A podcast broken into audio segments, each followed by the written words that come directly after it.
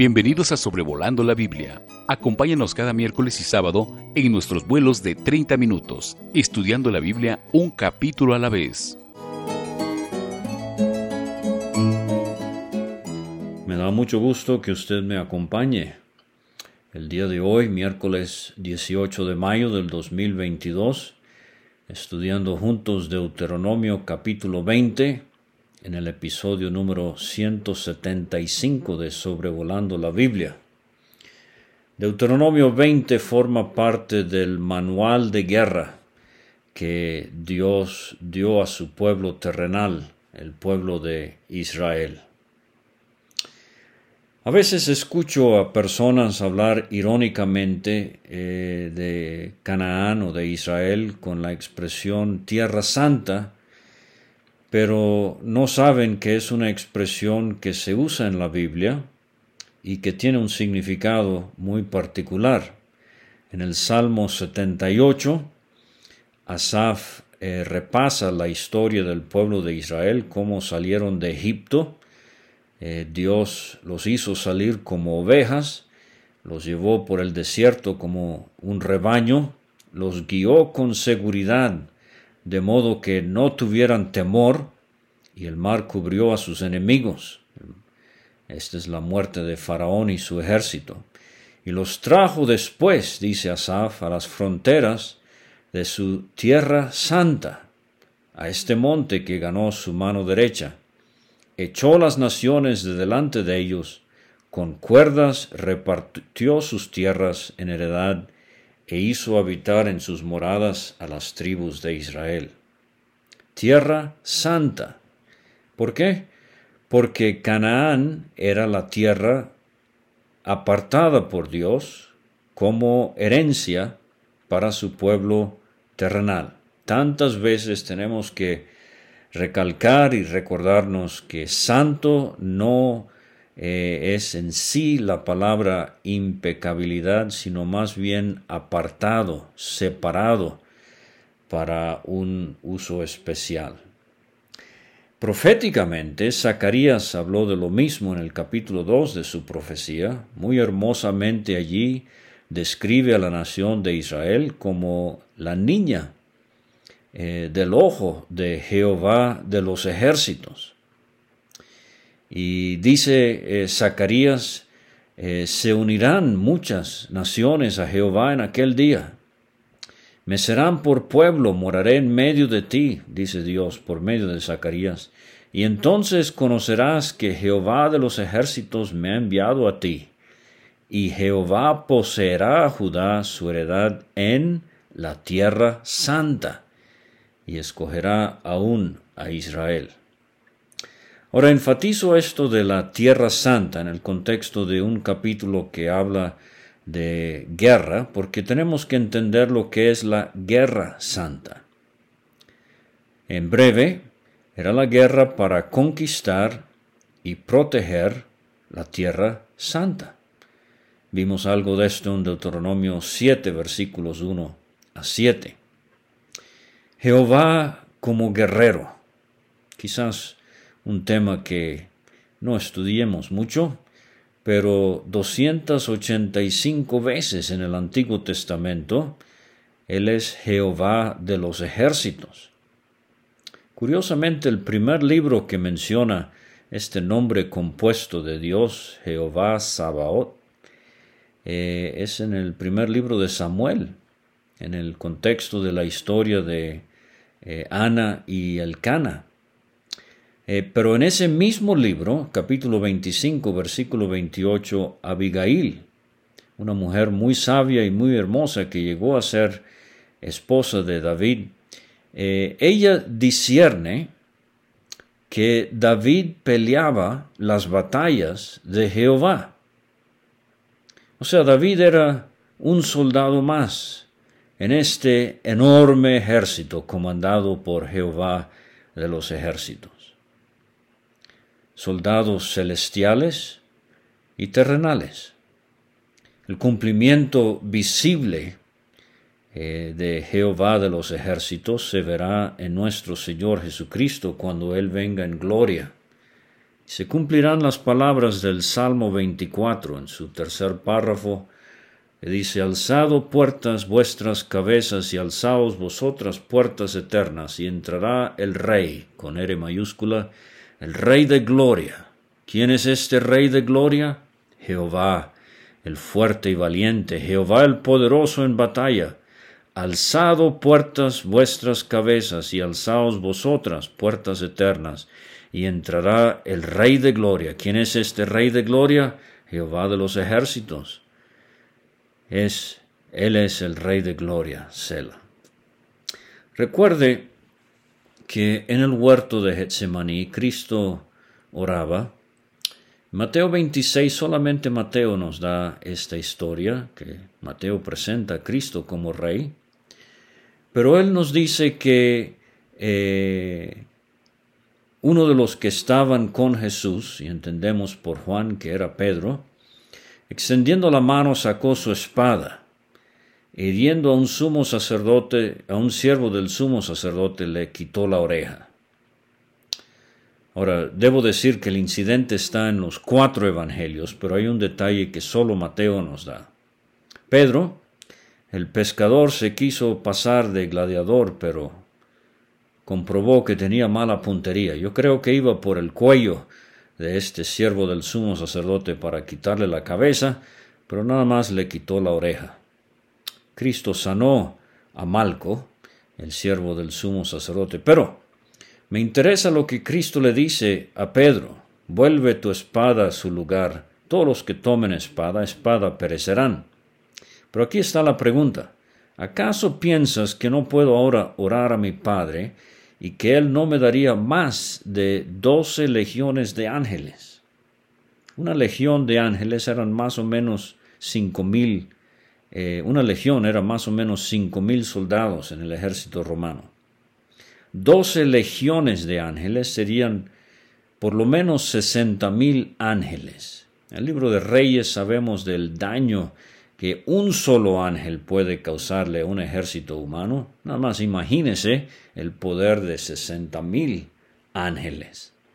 En el imperio romano en estas fechas habían unos, unos este, 28 legiones y una estaba eh, a cargo de la paz en la región de Palestina y Siria. Pero Cristo le dice a Pedro, con una palabra mi padre pondría a mi lado doce legiones de ángeles. Bueno, era Cristo y once discípulos. Judas ya había abandonado el bando de los discípulos. Eran doce. Pero fíjese que este es un versículo que a veces citamos mal. Cristo dijo, no me daría más de doce legiones de ángeles. O sea, el comandante supremo de las tropas de Jehová estaba diciendo, tengo a mi disposición miles y miles de soldados que ahorita lucharían por mí, pero este no es el momento, Pedro. Ahora, en las cruzadas, no sé si se acuerda de su curso de historia universal del siglo XI al siglo XIII durante la Edad Media, ejércitos católico cristianos eh, marcharon contra los infieles musulmanes para liberar lugares santos. Eh, a veces se referían a esto como guerras santas. Y últimamente se ha puesto muy de moda el yihad eh, de los musulmanes. Yihad es una palabra árabe que significa esfuerzo, va desde el nivel personal de cada musulmán a el esfuerzo colectivo en contra de enemigos de su fe. Pero quiero leerles este, un par de párrafos de la enciclopedia Baker, una voluminosa obra de miles y miles de páginas, pero la definición de guerra santa es la guerra que se describe en el libro de Deuteronomio, especialmente en el capítulo 20 no es simplemente una empresa humana eh, peleada por reyes con soldados entrenados y equipo militar. Es la guerra de Dios en la que Él mismo está involucrado junto con su pueblo con quien había hecho un pacto, que son seleccionados para pelear en su nombre. El tamaño del ejército no es importante. De hecho, a menudo se reducían los números para dramatizar el hecho de que la victoria no se obtuvo por la superioridad militar, sino por la acción de Dios contra sus enemigos. Cuando Israel vivía en obediencia a Dios como su pueblo del pacto, y entraba en batalla bajo su dirección, la guerra estaba dentro de la voluntad de Dios, ordenada por Él y lograda a través de la confianza en Él. Esto es lo que es una guerra santa. Pero el otro párrafo también me interesa y el artículo sobre esta, esta guerra santa es larguísimo, pero dice cuando Israel se apartaba de Dios, este es el otro lado de la moneda, y abandonaba sus caminos santos, el Señor usó a sus enemigos para castigar y disciplinar, para traerlo de vuelta a sí mismo y para llevar a cabo sus propósitos soberanos. Así Dios usó la guerra como castigo contra su pueblo pecador. Y se dan las referencias en conclusión Isaías 10, Jeremías 25, Ezequiel 21 y Habacuc 1. Nos vamos con el capítulo en sí. Del versículo 1 al 9 de Deuteronomio 20 tenemos las instrucciones para el ejército, o sea, para los soldados. Dice el versículo 1, cuando y voy a dividir el capítulo en tres párrafos principales que empiezan con esta palabra cuando, versículo 1, versículo 10 y versículo 19, y los vamos a ir viendo en la exposición. Cuando salgas a la guerra contra tus enemigos, si vieres caballos y carros, Ah, dice Isaías 33.1, hay de los que descienden a Egipto por ayuda y confían en caballos y su esperanza ponen en carros porque son muchos y en jinetes porque son valientes y no miran al Santo de Israel ni buscan a Jehová.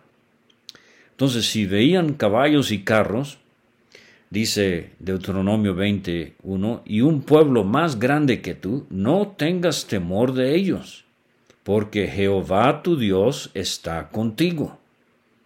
En esta guerra santa, el ingrediente indispensable, imprescindible, era la presencia de Dios y la guía de Dios. Algunas veces esto era simbólicamente representado en el arca del pacto que iba con ellos, por ejemplo Josué 3 con lo de Jericó y 1 Samuel 4 con lo de los filisteos. Pero no tengas temor de ellos, porque Jehová tu Dios está contigo, el cual te sacó de tierra de Egipto. Y lo que Dios está diciendo es, si pude destruir a Egipto, que era eh, el imperio de ese tiempo, ¿cómo no voy a poder con estas diminutas naciones en Canaán?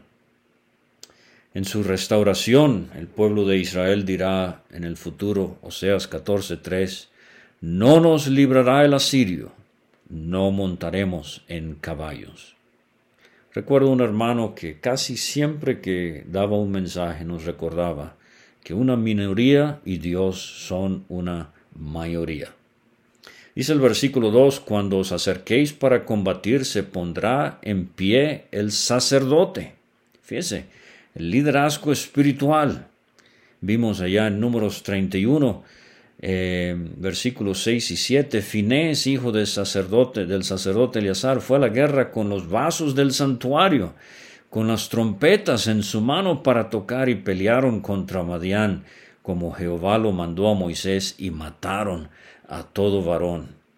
O sea que el liderazgo espiritual era sumamente importante Así el pueblo de Israel y sus ejércitos iban a saber que esta era una guerra santa, contaban con la presencia de Dios. El sacerdote hablaba al pueblo y les iba a decir, Oye Israel, vosotros os juntáis hoy en batalla contra vuestros enemigos. Negativamente, uno, no desmaye vuestro corazón. Esa es la ternura o timidez de corazón. Número dos, no temáis. Número tres, ni os azoréis. Esta es la palabra que usamos a veces para espantar al pájaro. Número cuatro, tampoco os desalentéis delante de ellos. Cuatro cosas vistas negativamente, pero positivamente. Número cinco, Jehová vuestro Dios va con vosotros para pelear por vosotros contra vuestros enemigos para salvaros. Ahí está otra vez el énfasis de lo que es una guerra santa. Recuerda el episodio en jueces 7 de Gedeón con los madianitas el pueblo está contigo. Eh, dice Dios, es mucho para que yo entregue los madianitas en su mano. No sea que se alabe Israel contra mí diciendo, mi mano me ha salvado. Ahora pues haz pregonar en oídos del pueblo diciendo, quien tema y se estremezca. Algunas de estas palabras las usó Moisés aquí en Deuteronomio 20. Madrugue y devuélvase desde el monte de Galad y se devolvieron a los de del pueblo veintidós mil y quedaron diez mil. Y usted recuerda la historia seguramente en la escuela bíblica dominical cuando se redujo el ejército a trescientos y aún así ganó Gedeón. Una hermosa ilustración de lo que es una guerra santa. De nuevo Dios y una minoría son una mayoría. ¿qué de nosotros como creyentes? Primero Juan 4:4 4, Hijitos, vosotros sois de Dios y los habéis vencido, porque mayor es el que está en vosotros que el que está en el mundo. Entonces recuerde la promesa del Señor, especialmente si usted evangeliza, Mateo 28:20. 20. He aquí, yo estoy con vosotros todos los días hasta el fin del mundo. Es un bonito estudio en el Nuevo Testamento, estudiar a Cristo en el creyente a Cristo con el creyente, a Cristo en medio de los creyentes en la iglesia local y a Cristo en medio de las iglesias locales. Me gustaría darle la cita, pero tengo que correr. En las instrucciones se incluyen cuatro exenciones o razones por las cuales se podía eximir eh, la presencia de un soldado eh, para ir a la guerra. Eh, aquí vamos a hablar un poquito de lo que es la política interior. Había un ejército, esto lo aprendimos bien en el libro de números, pero Dios muestra eh, que es sensible a los sentimientos humanos. Y vamos a ver tres distracciones individuales y uno que sería causa de desánimo colectivo. Dice el versículo 5, y los oficiales hablarán al pueblo diciendo, ¿quién ha edificado casa nueva? Esa es la primera eh, eh, exención. Y no la ha estrenado. Vaya y vuélvase a su casa, no sea que muera en la batalla y algún otro la estrene. Pobre hombre con casa nueva, la cual no había podido meter sus muebles, iba a estar en la batalla distraído, pensando en la casa y no en el enemigo que se vaya a su casa, dice Dios. Dos, ¿quién ha plantado viña y no ha disfrutado de ella? Vaya y vuélvase a su casa, no sea que muera en la batalla y otro la disfrute. Este se distraería pensando en sus olivos, en su trigo, en sus vides. No, no, dice Dios, mejor eh, váyase a la casa, no queremos soldados distraídos. Número tres, ¿quién se ha desposado con mujer y no la ha tomado?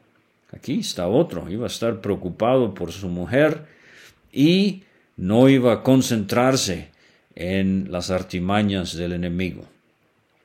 Quizás usted ya lo está pensando. En Lucas 14, los invitados a la gran cena usaron excusas muy parecidas a estos versículos, pero estaban usando el pasaje fuera de su contexto, especialmente el último, el que acaba de casarse.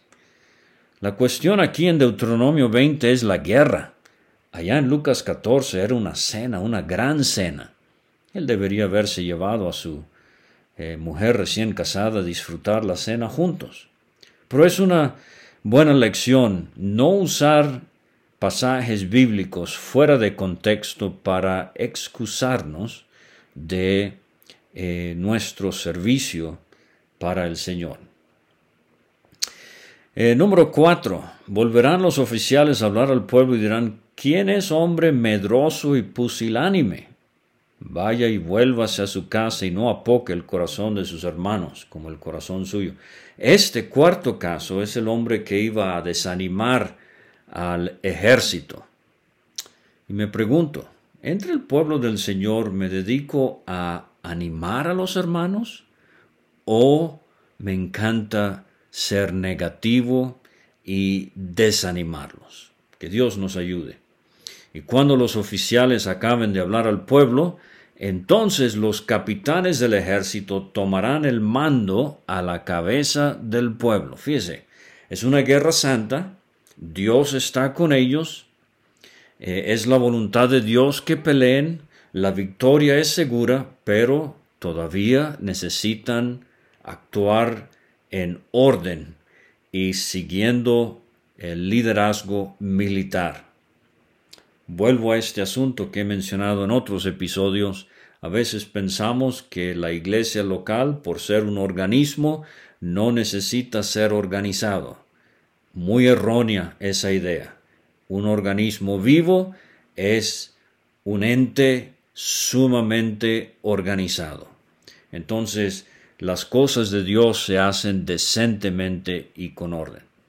Ahora, versículos 10 a 18 tenemos la política exterior, o sea, que eh, sucedía en cuanto a estas naciones enemigas con las cuales Israel iba a guerrear. En los versículos 10 a 11 se propone primeramente la oferta de paz. Cuando te acerques a una ciudad para combatirla, le intimarás la paz.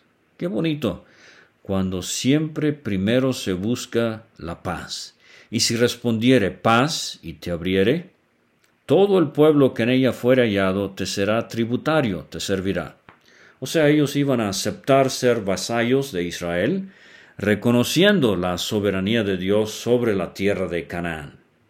Feliz esa situación. Pero versículos 12 a 15 eh, nos da eh, una situación donde se van a destruir a los varones, porque la paz ha sido rechazada. Versículo 12, mas si no hiciere paz contigo, y emprendiere guerra contigo, entonces la sitiarás luego que Jehová tu Dios la entregue en tu mano, herirás a todo varón suyo a filo de espada, solamente las mujeres y los niños y los animales. Ese es uno de muchos casos en la Biblia donde mujeres, niños y animales eh, están en el corazón de Dios. Y todo lo que haya en la ciudad, todo su botín tomarás para ti, comerás del botín de tus enemigos, los cuales Jehová tu Dios te entregó. Fíjese otra vez el énfasis de que esto es de parte de Jehová tu Dios. Así harás a todas las ciudades que estén muy lejos de ti. Eh, esto lo vamos a ver en un momento en en relación a la enorme extensión que Dios prometió a Abraham. Entonces, lejanía eh, implicaba menos influencia en el eh, trajín diario de la vida y esta sería la opción. Si estaban lejos de Israel y si los hombres rechazaban la paz, morían los hombres y las mujeres, los niños y los animales vivirían. Pero en los versículos 16 a 18 es donde tenemos ya una ciudad más, eh, una nación, perdón, más cercana y más intolerable a Dios y rebelde, contumaz y no acepta eh, dice, pero de las ciudades de estos pueblos que Jehová tu Dios te da por heredad, ninguna persona dejarás con vida, sino que las destruirás completamente. Seis naciones se mencionan aquí, el Eteo, Amorreo, Cananeo, Fereceo, Eveo, Jebuseo. ¿Cómo Jehová tu Dios te ha mandado? ¿Por qué? Aquí iban a morir todos porque el propósito es que no enseñen a hacer según todas tus abominaciones que ellos han hecho para sus dioses y pequéis contra Jehová vuestro Dios. Este es uno de los pasajes, y hemos visto otros ya en el Pentateuco, donde personas se extrañan que Dios mande a matar a todo hombre, mujer, niño. Yo tenía un profesor de sociología en la universidad. Eh, él me decía, ¿por qué es que tu Dios era tan sanguinario en el Antiguo Testamento, pero tan amoroso en el Nuevo Testamento? Bueno, era una visión muy equivocada de Dios y de la Biblia. Pero recuerden Génesis 15, versículo 13, cuando Dios ratifica su pacto con Abraham, le dice, ten por ciento que tu descendencia morará en tierra ajena, en Egipto, y será esclava allí, y será oprimida cuatrocientos años. Mas también a la nación a la cual servirán juzgaré yo, Dios juzgó a Egipto, y después de esto saldrán con gran riqueza. Y tú vendrás a tus padres en paz y serás sepultado en buena vejez, y en la cuarta generación volverán acá, a la tierra de Canaán, porque aún no ha llegado a su colmo la maldad del amorreo hasta aquí. Esta expresión es clave. La traducción de la vida abundante eh, reza así, los pecados de los amorreos no ameritan aún su destrucción. O sea, que Dios les ha dado a estos pueblos, y en Génesis 15 se mencionan eh, más, ceneos, ceneseos, cadmoneos, eh, eteos, fereceos, refaitas, amorreos, cananeos, jerjeseos, jebuseos. Dios les dio cuatro siglos de oportunidad. Es una patente prueba de la paciencia de Dios, pero no quisieron. Y enaltecidos, orgullosos, depravados de corazón, Ahora Israel simplemente está funcionando en las manos de Dios en esta guerra santa como un instrumento de juicio divino. Y quiero decirles si por si acaso me escucha alguien que todavía no es creyente. Hay un himno muy conmovedor que cantamos a veces en la predicación del Evangelio. Una de sus estrofas dice, tal vez pecador, la paciencia de Dios muy pronto se pueda agotar, y el puerto celeste al cual te llamó ya nunca te deje arribar. La paciencia de Dios. Dios es muy paciente. Él quiere que todos los hombres sean salvos, pero un día su paciencia se va a agotar con usted, amigo. Como en la parábola de la higuera en Lucas 13, cuando el hortelano Ah, da, eh, recibe esta instrucción, si da fruto bien después de tres años, bien, si no, la cortarás después. Con estas naciones la paciencia de Dios se agotó. Y entonces tenemos en los versículos 19 a 20 el tercer párrafo, eh, y aquí tenemos el medio ambiente en medio de las guerras no serían guerras de devastación total. Esto es lo que hacían eh, imperios, especialmente como los asirios. Devastaban totalmente el territorio, seres humanos, animales, árboles, todo. No, no, dice Dios.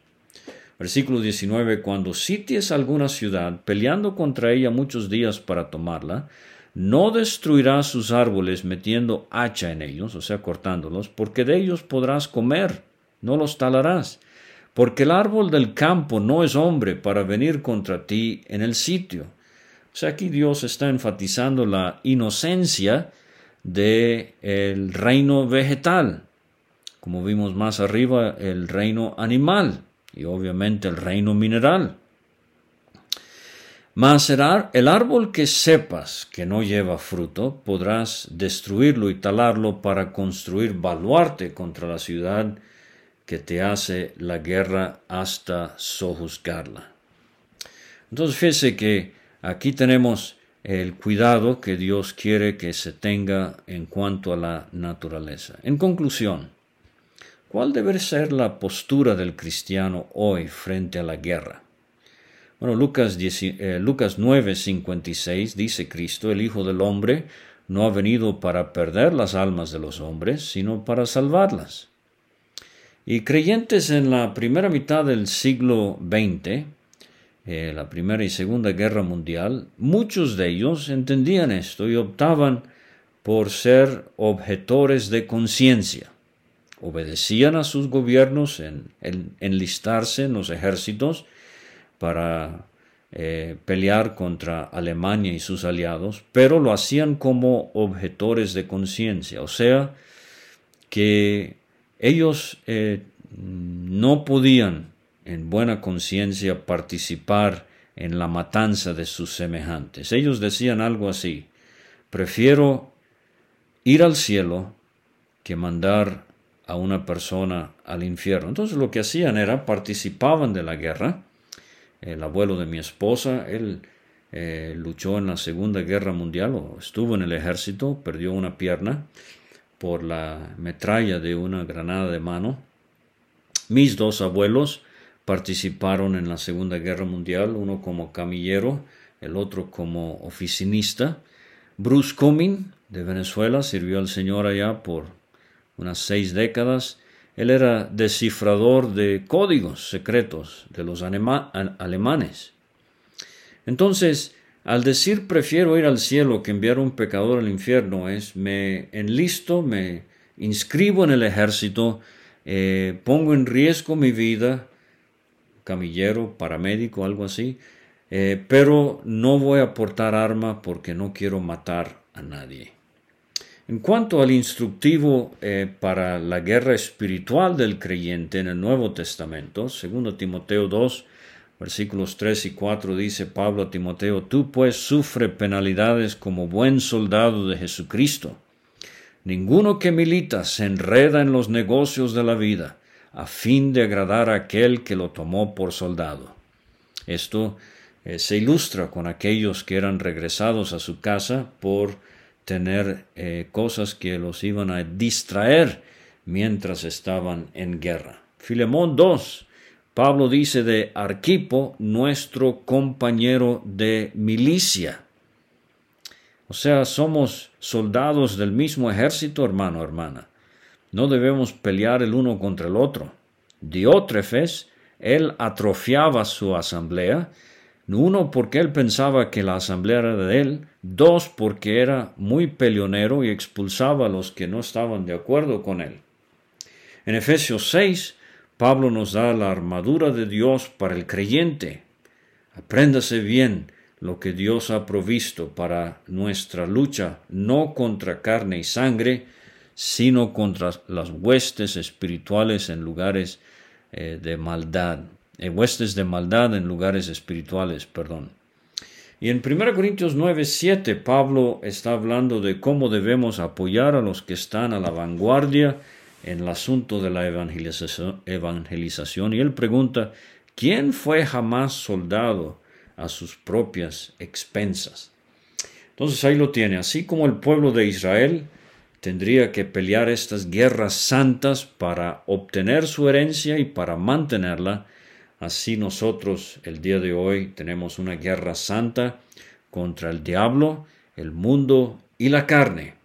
Y Dios nos ha dado eh, su protección, nos ha dado las escrituras, nos ha dado la oración, nos ha dado la comunión con otros creyentes para que podamos salir vencedores en esta guerra que no cesará hasta que lleguemos a nuestra herencia celestial eh, en la gloria. Muchas gracias por escuchar y hasta pronto.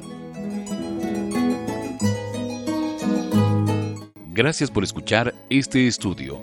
Escríbenos a sobrevolando la Biblia gmail.com. Visita nuestra página www.graciamasgracia.com. Hasta la próxima.